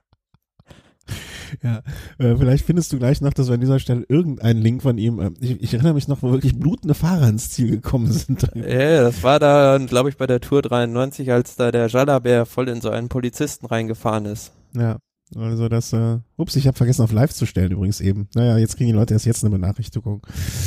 Ach, ähm, ja, es ist schade drum, es ist einfach schade drum. Ich glaube, da sind wir alle einer Meinung und ähm, es, es, es, es ist nicht gut für die Tour. Und ähm, aber wir können es jetzt auch nicht ändern und wir müssen jetzt mit dem. Wer ist denn jetzt der neue, ähm, wie viele Leute jetzt bei Bet and Win wohl angepisst sind, weil sie ihre grüne Trikot-Tipp ähm, sich sozusagen damit äh, erledigt hat? Ja gut, wir haben also, ähm, kann ich auch sagen, wir haben also auch so redaktionsintern bei uns so ein Tippspiel laufen und ähm, ich glaube, eigentlich alle hatten irgendwie Peter Sagan und mussten jetzt ähm, einen ihrer drei Transfers dafür verwenden, einen anderen Sprinter einzukaufen. Ja. ja, ach. Das ist doch alles albern. Das, äh, äh, Ja, aber gut, dadurch ähm, haben wir jetzt wieder einen Kampf um ein Trikot, das schon vergeben schien. äh, äh, abgesehen davon, Bora zieht, also lese ich gerade noch, Bora zieht jetzt auch vor den Internationalen Sportgerichtshof. Womit sie aber schon abgelehnt wurden. Ja, gut. Was ich auch komplett albern finde. Also, weißt Ja, du, das ist aber eine Tatsache. stell dir vor, wie, wie, wie soll das laufen? Also Ja, der eben. Sagan äh, ist zwei Tage aus dem Rennen und kommt wieder und steigt wieder ein und sagt, ah gut, ich komme gerade von der Massage, lass uns sprinten. Ja, ja.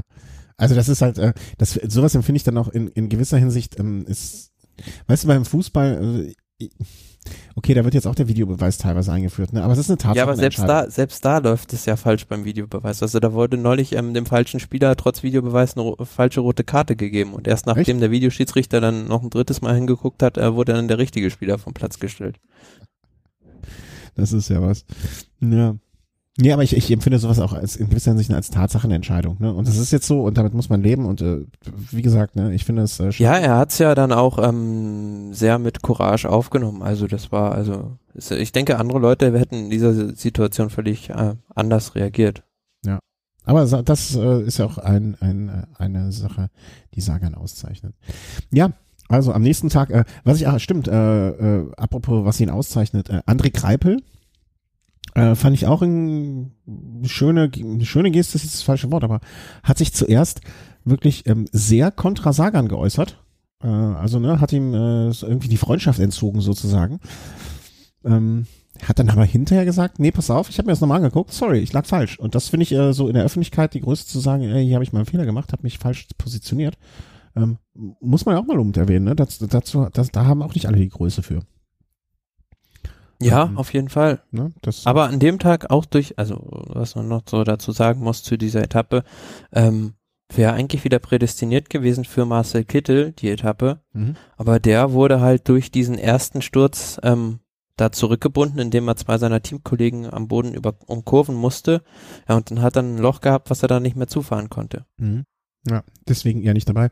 Deswegen aber dann äh, André Greipel bei dem Tag auf, ich glaube Platz drei war ja, ne? Und Platz drei, ja, aber wie gesagt, ähm, der André Greipel ist da auch äh, so 100, 200 Meter vor dem Ziel einmal irgendwie ja so halb aus dem Pedal gerutscht oder hat sich verschaltet und musste dadurch einmal kurz rausnehmen und ja, wer weiß, vielleicht hätte er die Etappe sonst abgeschossen, weil man hat gesehen, Alexander Christoph, ja, so viele Lorbeeren, der auch schon in seiner Karriere eingefahren haben mag, ähm, der ist doch momentan nicht in der Verfassung, in der er mal vor ein, zwei Jahren war, um nee, so ein Massenrennen zu gewinnen. Nicht. Also er war ja bei der, bei der, ähm, bei der Etappe, äh, bei der zweiten, wo war er da? Also da war er ja noch nicht mal, noch nicht mal, er war 15.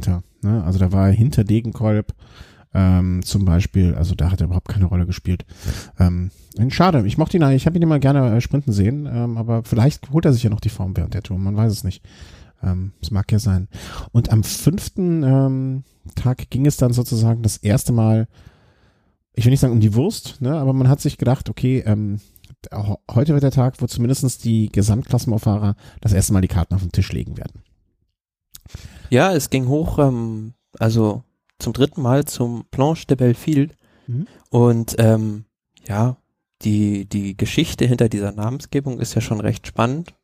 Also Blanche de Belleville, so übersetzt die, die, die Planke der, der schönen Mädchen. Also damals während des Dreißigjährigen Kriegs haben sich da einige Frauen oder Mädchen aus, aus der Ortschaft am Fuße des Berges ähm, vor den Schweden ähm, auf diese Bergkuppe ge ge geflüchtet und die Legende besagt halt, dass sie lieber Selbstmord begangen haben, sich in einen Teich gestürzt haben, ähm, anstatt da von den von den Schweden ähm, malträtiert zu werden und daher stammt eigentlich dieser Name.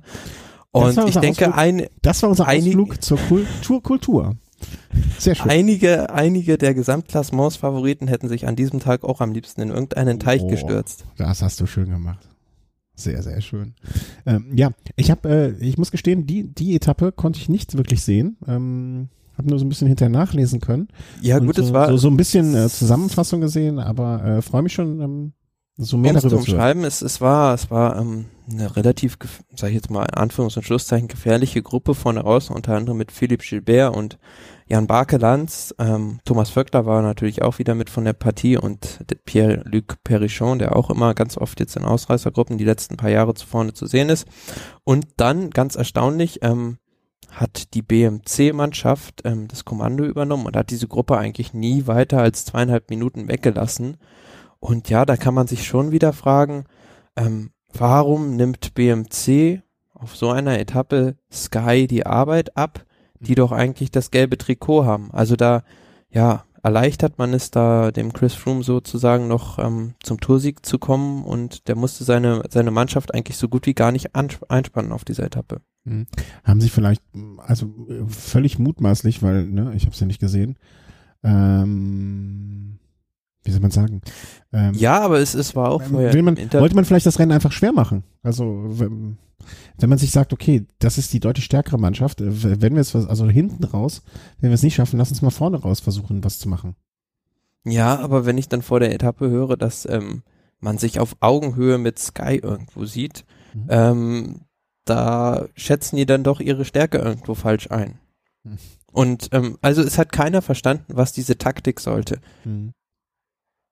Ja. Weil es ist, also es ist ja eigentlich egal, ob die, ob die Ausreißer dann durchkommen und vielleicht, wenn dann irgendwie ein Philipp Gilbert dann mit sieben, acht Minuten Vorsprung ankommt, ist das durchaus ein Fahrer, der dann irgendwo gefährlich werden könnte, mhm. was dann aber letzten Endes wieder das Problem des Team Skies wäre. Mhm. Ja, ja, ja, natürlich. Ähm, ohne Not, ne? Ohne Not dann vielleicht. Ähm, aber beschreib mal ein bisschen weiter. Also ich höre hier schon Kwiatowski, er hat ein hohes Tempo angeschlagen dann im weiteren Verlauf. Ja, aber die Sky-Mannschaft hat dann halt, ähm, ja gut, das war halt ähm, so, so eine kleine Machtdemonstration, die hat dann in der Schlusssteigung von der BMC-Mannschaft sind die einfach vorbeigefahren und haben die so ein bisschen stehen lassen. Und was aber, was, was aber so ein, ja, dann doch etwas fand ich schon fast enttäuschend war von der Sky-Mannschaft, da waren dann doch nicht so viele Helfer so lange in der Lage, da alles zusammenzuhalten, weil zum Beispiel ein Mikel Landa oder ähm, ja, auch andere Fahrer von Sky, die man da länger vorne erwartet hätte, die waren da, waren da nicht so lange in der Lage, das Tempo hochzuhalten. Einzig ein Mikel Nieve und ein Garen Thomas, die waren da noch bei Chris Froome Ja, und dann so, ich glaube, es war zweieinhalb Kilometer von dem Ziel. Bis dahin gab es halt ein Ausscheidungsfahren, wie das eigentlich immer so ist, bei der ersten Grand Tour Bergetappe mit dem Team Sky. Und dann ähm, ist da aber der Fabio Aru, also wirklich mit einem ganz, ganz beeindruckenden Antritt aus, aus der Gruppe rausgeknallt und ich weiß nicht, ob keiner konnte oder wollte. In jedem Fall ist ihm da keiner in dem Moment gefolgt. Und erst dann hat irgendwann ähm, Chris Froome selbst das Kommando übernommen, hat das Tempo verschärft, aber nicht wie in den letzten Jahren konnte er da alle abschütteln, sondern da waren dann doch einige dabei, die ihm da auf dem Gepäckträger saßen.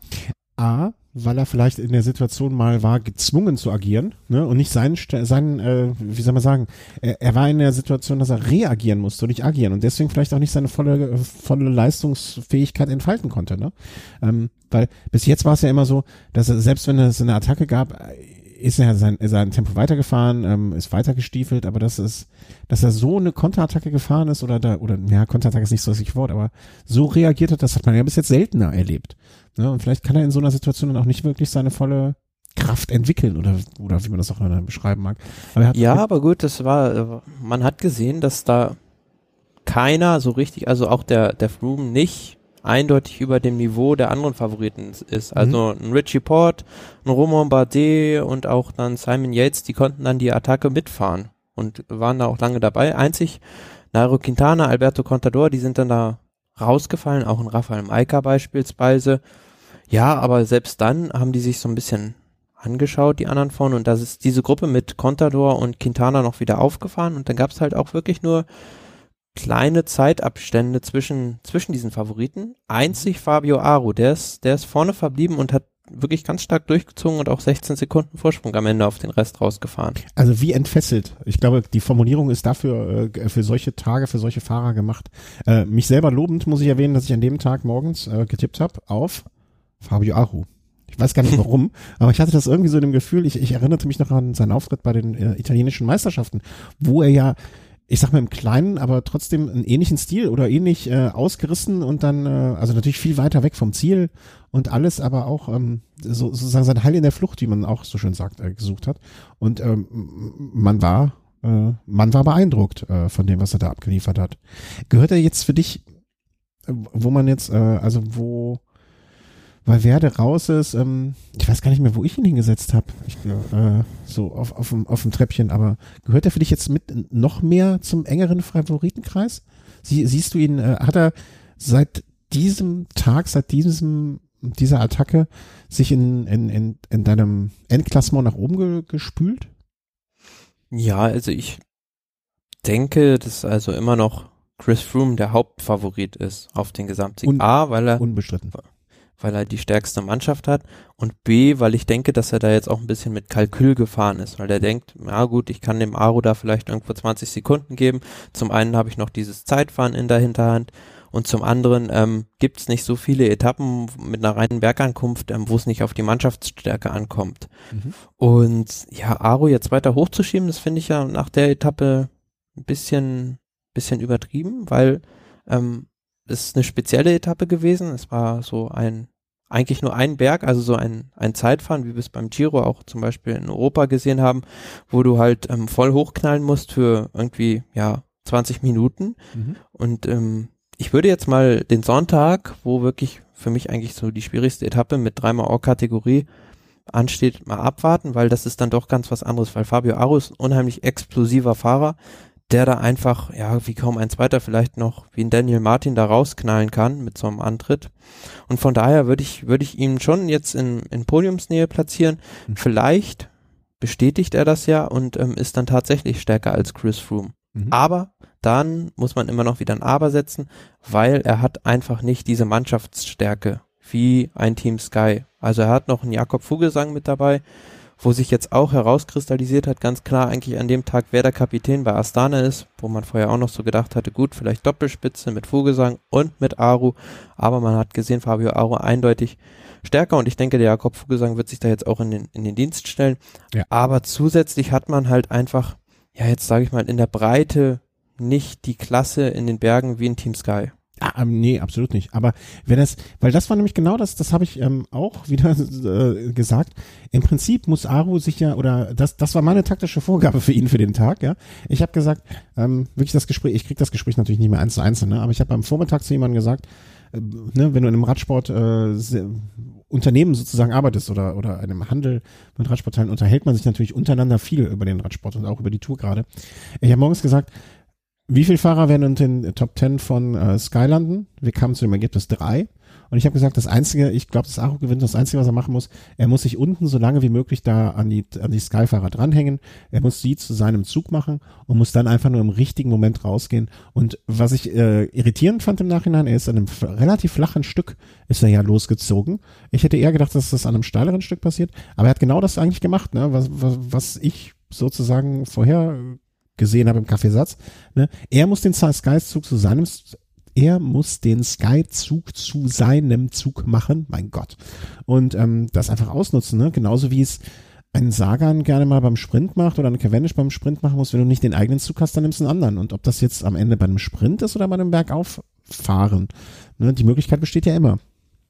Ja, und ich finde generell, also für der Tag für das Team Sky hätte besser laufen können, mhm. weil man hat jetzt also zumindest ich hatte es eigentlich so erwartet, dass zum Beispiel ein Quintana und vielleicht auch ein Contador an dem Tag mehr Zeit verlieren, weil ein Quintana, der wird sicherlich in der dritten Woche erst seine, seine volle Leistungsfähigkeit, wenn überhaupt, wieder erreichen, aber an so einem Anstieg geht es einfach darum, wie frisch bist du und ähm, mhm. wie viel, wie viel Drive hast du drauf und ähm, der hat jetzt auch wirklich da nur ja 14 Sekunden auf den Chris Froome verloren, was jetzt nicht die Welt ist. Und ja. das Team Sky hat sich sicher auch vorgestellt, da einige andere dann doch distanzieren zu können. Mhm. Und was vielleicht auch noch ein Vorteil für die anderen ist, dass Chris Froome das gelbe Trikot jetzt immer noch hat.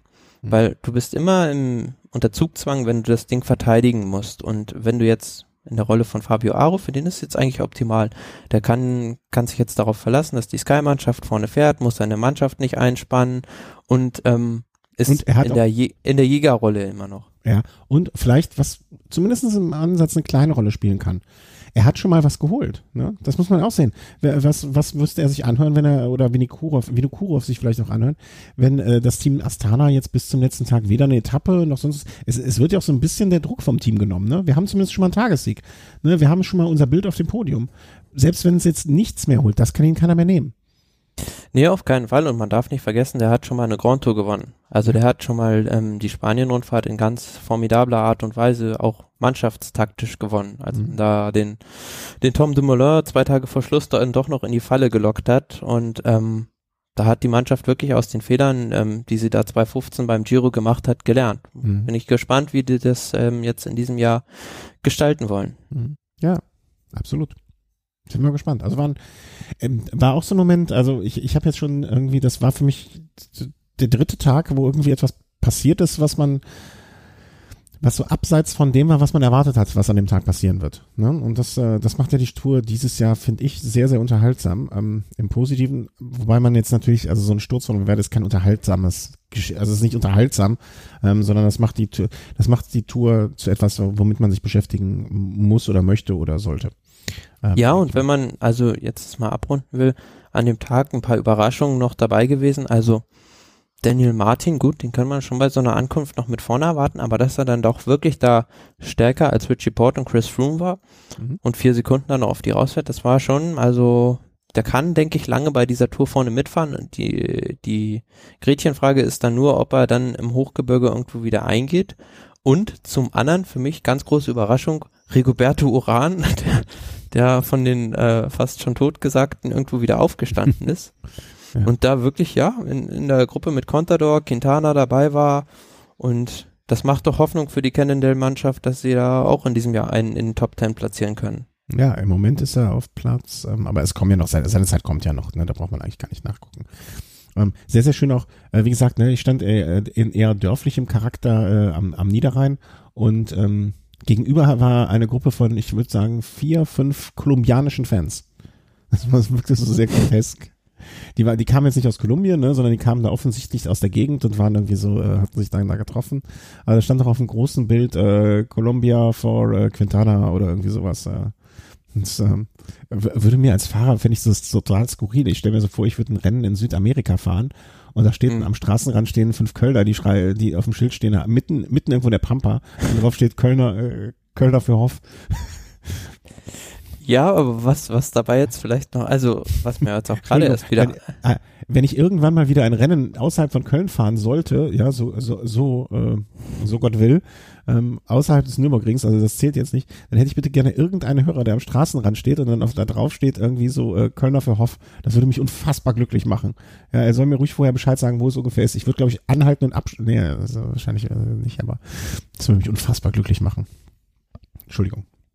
Ja, aber was mir jetzt ja auch in dem Moment also wieder logisch erscheint, ähm, so sehr der Verlust von Alejandro Valverde den Nairo Quintana schmerzen wird, so könnte es doch sein, dass er da in der dritten Woche dann ähm, noch einen Helfer hinzugewonnen hat, weil man hat gesehen, zum Beispiel beim letzten Giro, da hat es der Rigoberto Uran ganz offen gesagt, du, ich werde da in der dritten Woche für, also auf der entscheidenden Etappe für Chavez fahren. Mhm. Und das Gleiche könnte man sich auch wieder vorstellen, ähm, dass er das für Quintana tun wird, wenn es dann drauf ankommt. Mhm. Ja. Also die Kolumbianer, die haben da untereinander einen, einen unheimlichen Zusammenhalt und das gilt auch teamübergreifend. Also mhm. da muss man auch aufpassen, ähm, wenn man da Rigoberto Uran vor Nairo Quintana sehen würde. Ja. Ja, äh, schöne, aber eine, insgesamt muss man sagen, schöne Etappe, also ein schöner Verlauf. Es, es hat auch Spaß gemacht, wenn man es nur nachgelesen und eine kurze Zusammenfassung hatte.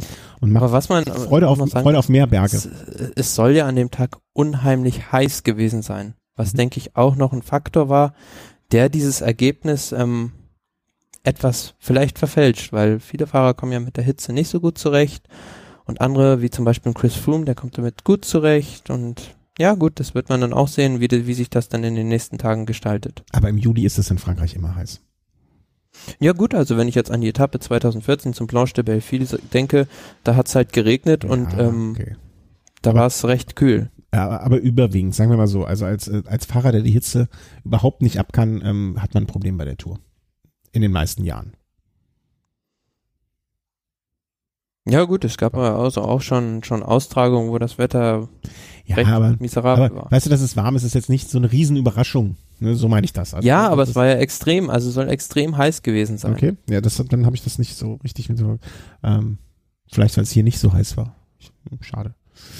Ähm, heute dann äh, hatte ich wieder das Glück, äh, ne, vor der großen Glotze bei uns zu sitzen. Ähm, aber eigentlich kann man, gab es an dieser Etappe irgendetwas, was erwähnenswert wäre, was ich nicht mitbekommen habe, außer der, der sozusagen des, der Zieleinfahrt? Ich glaube, es war so eine recht, so eine typische Sprint-Langweiler-Etappe, oder? Habe ich irgendwas verpasst und äh, setze mich gerade mächtig in die Nesseln? Ja gut, also klassische Überführungsetappe zwischen ja. den Gebirgen, wie wir sie morgen auch nochmal eine haben werden. Ja. Und wir hatten halt ähm, eine Ausreißergruppe von drei Fahrern Vegat Starkeleng, Perry Kemeneur und Friedrich Backert.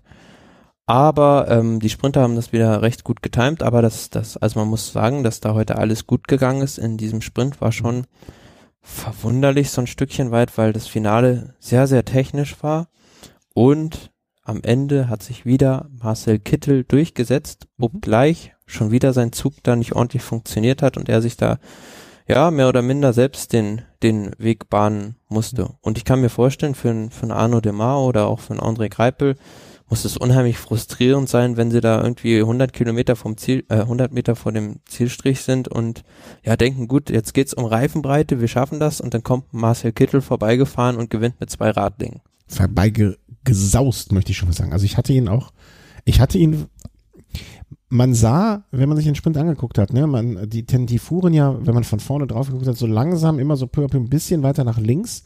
Und man dachte sich schon, äh, weil Greipel war ja noch bei 150, 100 Metern, irgendwie relativ, oder 200 Meter, er war relativ weit hinten, ne, schon in der Anfahrt zum Sprint. Und man sah schon, okay, wenn er jetzt noch was reißen will, hat er zumindest das Glück, dass es auf der von vorne rechten Seite alles frei ist. Ne? Also er hatte schon das Glück, dass er freie Bahn hatte, das muss man ja auch sagen. Ne? Aber nichtsdestotrotz, diese Energieleistung von, von da hinten dann so weit durch äh, noch nach vorne zu kommen, das war schon, also das war eine Demonstration. Das kann man nicht anders sagen. Ne? Also eine Demonstration von Kraftwille und aber auch ähm, so dem richtigen Riecher, dass er im wirklich richtigen Moment losgefahren ist. Ja, das also im Sprint ist, also spielt ja nicht nur die Kraft eine, eine reine Rolle. Also was würde es dem Marcel Kittel nutzen, wenn er da irgendwo 400 Meter vor dem Ziel an erster mhm. Position abgesetzt werden würde, dann würde er auch im Wind verhungern. Also ja, ja, Timing, Timing spielt. Timing, genau. Das ist äh, fast noch wichtiger als, als die reine Kraft und da muss man auch das richtige Auge haben für mhm. sowas. Mhm. Aber, was heute auch wieder auffällig war, gleich vier Deutsche in den ersten zehn Positionen. Ja. Rüdiger Selig, Degenkolb, Greipel und Kittel. Also wir sind und bleiben einfach eine Sprinternation. Ja, das kann man, also ist ja auch irgendwo eine schöne Sache. Ja. Und ähm, heute schon dann der, der zweite deutsche Etappensieg bei dieser Tour. Mal sehen, wie viele noch dazukommen. Und der Kampf ums grüne Trikot wie ich es vorhin schon gesagt habe, ist einfach sehr spannend. Mhm. Also deine, deine Prognose oder deine, deine Voraussage, da hast du dich auch, auch zugegebenermaßen weit aus dem Fenster gelehnt, mehr deutsche Sieger als jemals zuvor, wird natürlich jetzt durch Toni Martins ersten Flop ähm, und der einen Demar-Tappe weniger wahrscheinlich, aber wer weiß, was noch kommt. Ja, also das würde ich jetzt so noch nicht ausschließen, aber mhm. Es wird nicht wahrscheinlicher, ja. sagen wir es so. Morgen ist auch wieder eine Etappe, ähm, wo man sagen könnte, gut, da ist jetzt, also wer soll da eigentlich den Marcel Kittel überhaupt schlagen? Mhm. Äh, ich mach mal kurz noch, bevor wir zu den, vielleicht sagen wir mal, äh, Montag ist Ruhetag, das wäre dann so traditionell eigentlich unser Tag für eine Aufzeichnung. Ähm, äh, bevor wir dann jetzt sozusagen zum Ausblick auf die nächsten Etappen kommen, vielleicht mal ganz kurz einen Überblick, äh, wie sieht der, wie sieht jetzt, pff, wie sieht es jetzt bei den einzelnen Trikots aus? Äh, Gesamtklassement, Chris Room vor Tom, äh, Gerard Thomas, äh, Fabio Aru, Daniel Martin, Richie Port, alle noch innerhalb von 40 Sekunden. Also da hat sich jetzt noch keiner in irgendeiner Form äh, so komplett exponiert. Ähm, da ist äh, Top 5, da ist noch alles drin. Dann Simon Yates, Bardet, Contador, Quintana, Rafael Maika, das sind so die, äh, die nächsten dann zwischen Platz 5 und 10. Ähm, schön, also es ist noch alles offen, kann viel passieren. Äh, ähm, da möchte man einfach ne, alles, also wir hoffen, dass alles gut geht, immer alle da bleiben und ähm, mal abwarten. Äh, ja, also von den, von, von den, nehmen wir jetzt mal Valverde aus, von den Klassements Fahrern hat es ja jetzt auch noch keinen so richtig schwer in den Stürzen erwischt. Mhm. Glücklicherweise also auch ähm, Chris Froome ist zum Beispiel oder Roman Bardet, die sind ja auch einmal zu Boden gegangen, ja. aber es war jetzt nicht so schwer. Ja. ja. Das war, äh, das war nichts Schlimmes. Ähm, und äh, Punktetrikot, also das äh, grüne Trikot, im Moment natürlich, äh, was ist natürlich, äh, Demar ein Sprintsieg, Kittel zwei Sprintsiege, äh, die dafür Kittel einmal ähm, massiv, also keine Punkte geholt sozusagen, weil er ganz hinten gesteckt in die Strecken geblieben war. Ähm, Demar mit 170 Punkten vor Kittel 143, 96 Matthews, Greipel und dann Christoph schon mit ein bisschen mehr Abstand. Ähm, Im Moment der Mar weit vorne, aber das, das entwickelt sich auch zu so einer spannenden Geschichte, was ja auch insgesamt für die Sprint, Zwischensprints schön ist und äh, sehr offen. Und was, was daran auch schön ist, ich finde, wenn bei dem grünen Trikot alles offen ist, dass auch alle Sprinter einen zusätzlichen Anreiz haben, durchzufahren, als wenn jetzt ein Peter Sagan jetzt schon uneinholbar vorne liegen würde. Auf jeden Fall, ansonsten bliebe denen ja immer noch so dieser Anführungs- und Schlusszeichen Trostpreis Champs-Élysées, Paris. Ja. Aber jetzt geht's ja da wirklich noch um die Wurst im Kampf ums grüne Trikot. Mhm. Bergtrikot, muss man sagen, kann man, äh, ist jetzt wirklich noch eine sehr, sehr äh, ja. Ne, also Nils, Nils, also, Pollitt, ähm, Nils Pollitt auf Platz 9 zum Beispiel. Ne? Also wenn jetzt morgen acht Leute ausfallen, kann sein, dass er ein Bergtrikot fährt. Ähm, genauso ja. wie, also, Wo, ähm, wobei ich das also ähm, als Stilliebhaber sehr, sehr schade finde, dass jetzt der Fabio Aru dieses wunderschöne italienische Meistertrikot gegen dieses äh, gepunktete Bergtrikot eintauschen musste. Ja. Weil also da muss man wirklich mal der Astana-Mannschaft ein Lob aus stellen, dass sie in diesem Jahr ein solch farbenreiches äh, Meistertrikot zur Verfügung gestellt haben, im Gegensatz zu den Jahren, als es Nibali hatte, der da einfach nur so einen schmucklosen Brustring bekommen hat. Aber ist das, äh, entscheidet das Team äh, Stana das oder entscheidet das äh, italienische, also wer entscheidet, wie das Meistertrikot aussieht, frage ich mich gerade. Ja, das hat die Mannschaft zu entscheiden. Ja? Also weiß, Beispiel, weiß ich nicht. Also ich, ich kann mich an, an eine ähm, Aussage von ähm, Unsur erinnern, dem Teamchef von Movistar, mhm. der gesagt hat, also das kommt mir nicht in die Tüte, dass da irgendwie das ganze Trikot umgestaltet wird, weil ansonsten gehen ja meine Werbeflächen für die Sponsoren da irgendwo ver verloren. Ah, Und es ist kein nee, Wiedererkennungswert mehr mit den Sponsoren da. Das, das wusste ich ehrlich gesagt nicht. Also das äh, komplette Lücke bei mir. Ich dachte, also jetzt, wo man, wo man näher drüber nachdenkt, ist es natürlich logisch und nachvollziehbar, aber mir war das nicht so präsent, äh, wer, wer das da sozusagen zu verantworten hat, wie das Trikot aussieht. Und ja, ich fand das auch schön. Also ich finde das, äh, Das italienische Trikot hat natürlich auch was, ne? Genauso wie das französische. Ich finde das deutsche einfach durch dieses, ähm, ich weiß jetzt im Moment gar nicht, äh, doch das dieses Jahr ist komplett weiß eigentlich fast, ne? Also ja, ähm, aber wo wir schon bei den bei den Meistern sind, also äh, Fun Fact, ich habe glaube ich gestern irgendwo gelesen, ist das erste Mal, glaube ich, seit 1900 seit den 60er Jahren auf jeden Fall, dass sowohl der französische als auch der italienische Meister bei der Tour eine Etappe gewonnen haben. Mhm. Dann hoffen wir mal, dass der deutsche Meister auch noch dazu kommt, oder? Der Markus Burkhardt, ja, ja, also warum nicht? Vielleicht steckt er mal vorne in der richtigen Gruppe mit drin und dann Ach, hat er auf jeden Fall das Zeug freuen. dafür, Ach, so ein Ding auch abzuschießen. Hat er, glaube ich, schon eine Tour-Etappe gewonnen. Ist das so?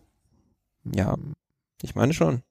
Ah, da müsste ich jetzt, da würde ich jetzt massiv lügen, wenn ich sage, das wüsste ich. Also da müsste. Ähm, ich glaube 2008 oder 2009 war das, als als der Bogi da ähm, eine Tour-Etappe gewonnen hat. Markus Burkhardt. Naja, das kann man nicht machen. Ähm, äh, Top-Resultate Stage Tour de France 2008. Mein Gott, ey. Ja, ja lange ist es her, aber so. nee, aber glaube, dass das, du das weißt noch, das ist. Äh, das halt ich glaube, das war auch, auch, auch das gleiche Jahr, in dem diese Geschichte hängen geblieben ist, als er sich da in der Hundehütte verstecken musste. Was? Ja, also da gab es ja diese, diese Geschichte, also bei der Tour des Vista gab es einmal so einen ganz, ganz fürchterlichen Hagelschauer und da musste sich musste das ganze Feld anhalten und ähm, hat, ähm, ich glaube, der Fröhlinger war das erzählt, dass sich der Markus Burkhardt da in einer Hundehütte versteckt hat. Ja, stimmt. Jetzt, wo du das sagst, ich hatte jetzt eher so in Erinnerung irgendwie so ein Bushäuschen oder so, aber wahrscheinlich, Parker Fröhlich war ja auch immer für fröhliche Geschichten äh, bekannt. Vielleicht hat er auch aus einer Mücke einen Elefanten und aus einer Hunde, äh, aus dem, aus dem Wartehäuschen eine Hundehütte gemacht. Ja, aber in der Situation nimmst du ja alles an, was du als Unterschlupf nutzen kannst. Ja, ja, klar. Wenn es nötig ist, ja. Ähm, wo waren wir jetzt? Wir waren jetzt beim gepunkteten Trikot, was jetzt noch nicht so. Ne? Jungprofi Simon Yates ähm, wäre jetzt auch einer gewesen, von dem man es durchaus erwartet. Pierre, Pierre Latour und äh, Luis, wie spricht man das aus? Meintjes? Meintjes, ja. Meintjes, äh, und Emanuel Buchmann erfreulicherweise auf Platz 4 mittlerweile hochgerutscht. Hm. Muss man mal abwarten, ne? Werden wir noch mal ja, sehen. aber da muss man jetzt auch mal sehen, wie sich das jetzt in der Bohrer-Mannschaft weiterentwickelt, weil nicht nur der Ausschluss von Peter Sagan hat die Mannschaft so ein bisschen, sage ich mal, im Markt getroffen, sondern auch fand ich jetzt schon ein recht schwaches Abschneiden von Raphael Maika bei der ersten Bergankunft und auch Emanuel Buchmann konnte da nicht das bestätigen, was er bei der Dauphiné gezeigt hat, obgleich er gesagt hat, er hatte da einen schwachen Tag, aber auch gesagt hat, er will nicht aufs Klassement fahren. Mhm. Und da bin ich jetzt gespannt, wie die Mannschaft sich jetzt taktisch weiter im, im kommenden Verlauf der Tour verhält. Mhm. Sie sozusagen, wie wir es ja schon mal äh, äh, angekündigt haben, ne? also wir hatten ja hier schon spekuliert, ähm, wird man Emanuel Buchmann, wenn er weiter im äh, weißen Trikot vorne liegen sollte, ähm, wird man auf dieses Trikot gehen. Also ja gut, ist es ist jetzt noch nicht außer, außer, außerhalb jeglicher Träume, also 46 Sekunden Rückstand auf Simon jetzt, Im, im ist Gegner. er immer noch durch, durchaus in, in Starkdistanz und die Etappen, die ihm eigentlich theoretisch liegen sollten, mit Stück, die kommen ja jetzt erst. Ja, und man hat ja jetzt schon, man hat ja bis jetzt schon gesehen, äh, im Prinzip äh, mindestens zwei Top Ten Fahrer äh, sind schon raus und äh, Peter Sagan einer, also es kann halt viel passieren, ne? Da müssen jetzt nur zwei Leute vor ihm irgendwie blöd in den Sturz verwickelt sein und dann ist er schon zwei und ist auf, äh, ist nur fünf Sekunden hinter weißem Trikot. Also alles möglich, ne? Ähm, Schauen wir vielleicht mal auf die Etappen, die jetzt kommen noch. Also wir haben, äh, heute ist Tag der Aufzeichnung Donnerstag, das heißt, ich würde sagen, wir machen, machen mal kurz einen Überblick über Freitag, Samstag, Sonntag, weil Montag äh, Ruhetag, der wird sich ja dann wieder anbieten, äh, wenn wir es zeitlich einrichten können von unseren Jobs her. Ähm, morgen äh, ist die siebte Etappe. Wir sind da schon mal der siebten Etappe von nach Namen, die ich nicht aussprechen kann. Im Prinzip wird es Nuit Saint-Georges. Nuit Saint-Georges. Ähm, alles andere als jetzt eine Sprintankunft würde uns, glaube ich, wundern. Ja, zumal jetzt auch noch in dem Stadion des Rennens ähm, die Sprintermannschaften dann doch noch genügend frische Kräfte dabei haben, als dass da irgendwo eine Ausreißergruppe dann, dann durchkommen könnte, denke ich. Hm, ja. Also wird, äh, gehen wir mal vom Sprint aus und man muss einfach sagen, nach, den, äh, nach der Performance von heute, nach der Performance von Platz, äh, von Etappe Nummer zwei, wird es äh, mit an Sicherheit äh, grenzender Wahrscheinlichkeit irgendwas mit Kittel passieren, Bardet, Greipel, also die üblichen Verdächtigen, die auch im Moment in der Sprinterwertung vorne liegen. Demar meinst du? Äh, meinte ich ja. Was habe ich gesagt? Bardet. Nee, Demar. Ja. Was eigentlich mit Bardet, den du so, äh, hier, dein, dein, äh, dein Geheimtipp? Ja gut, der hält sich also auch der ganz geheim zurück bisher. So. Also nicht, hat nicht im schlechten Sinne, aber unauffällig. es ist, jetzt nur einmal dadurch aufgefallen, dass er irgendwie gestürzt ist und ähm, bei dieser Bergankunft am Planche de Belleville hat er sich recht, recht schadlos gehalten, also hat er zwar ein paar Sekunden auf Chris Froome kassiert, aber ansonsten ist er auch noch voll, voll im Rennen ums Podium. Mhm. Also im Moment auf äh, Platz 7, hat mir eben gesagt. Ne? Immer noch, immerhin noch vor Contador und äh, Quintana. Ähm, also Sprintankunft auf Platz 7 äh, an, an Tag Nummer 7. Und dann kommen äh, mit Samstag, Sonntag dann schon wieder, ähm, ja, ich will nicht sagen zwei Kracher, aber schon zwei Etappen, die sehr, sehr in sich haben. Also ich habe äh, Samstagabend wahrscheinlich äh, nichts zu tun und kann mir die Aufzeichnungen von der achten Etappe angucken. Und ähm, das war die Etappe, wo wir schon drüber gesprochen haben, mit diesem äh, sehr komischen Plateau-ähnlichen Ende. Ähm, Wobei ich glaube, am, am Samstag wird sich dann nicht so Nee, viel tun, weil Ausreißer dann hatten, doch wir, Ausreißer hatten wir prognostiziert. Genau, wobei da alle wahrscheinlich ähm, dann ihre Energien auf Sonntag konzentrieren werden. Mhm. Also Samstag wird's ruhig und Sonntag kann man dann äh, das Kind mal rausschicken auf den Spielplatz und sechs Stunden später wieder reinholen, weil Papa muss Tour gucken. Ähm, ja, einfach, äh, ähm, wir können es nochmal zurückhören, aber es wird einfach ein Hammertag. Ähm, keine Bergankunft, muss man auch sagen, aber drei äh, Anstiege der Auskategorie und ähm, bewusst natürlich Ja, und auch nur 185 181,5 Kilometer, wie gesagt, recht kurz. Sind jetzt nicht die höchsten Berge mit, ähm, glaube ich, dem höchsten Punkt auf 1504 Metern, aber zum Beispiel dieser letzte Berg, der Mont du Chat, mit 8,7 Kilometern und einer Durchschnittssteigung von 10,3 Prozent natürlich unheimlich schwer und Mhm. ähm, allein durch seinen, durch seinen ähm, Schwierigkeitsgrad wird er von selbst schon eine Selektion herbeigeführt. Mhm. Also alles andere als eine Gruppe von, sag ich jetzt mal, sechs, sieben Fahrern, die zusammen im Ziel ankommt, alles darüber hinaus würde mich sehr überraschen. Mm. Es besteht natürlich die Möglichkeit, also ich würde es so sehen wie du, alles andere als eine Gruppe, ich formuliere es so, alles andere als eine Gruppe von sechs, sieben Fahrern, die gemeinsam über den letzten Hügel drüber fährt, würde mich überraschen.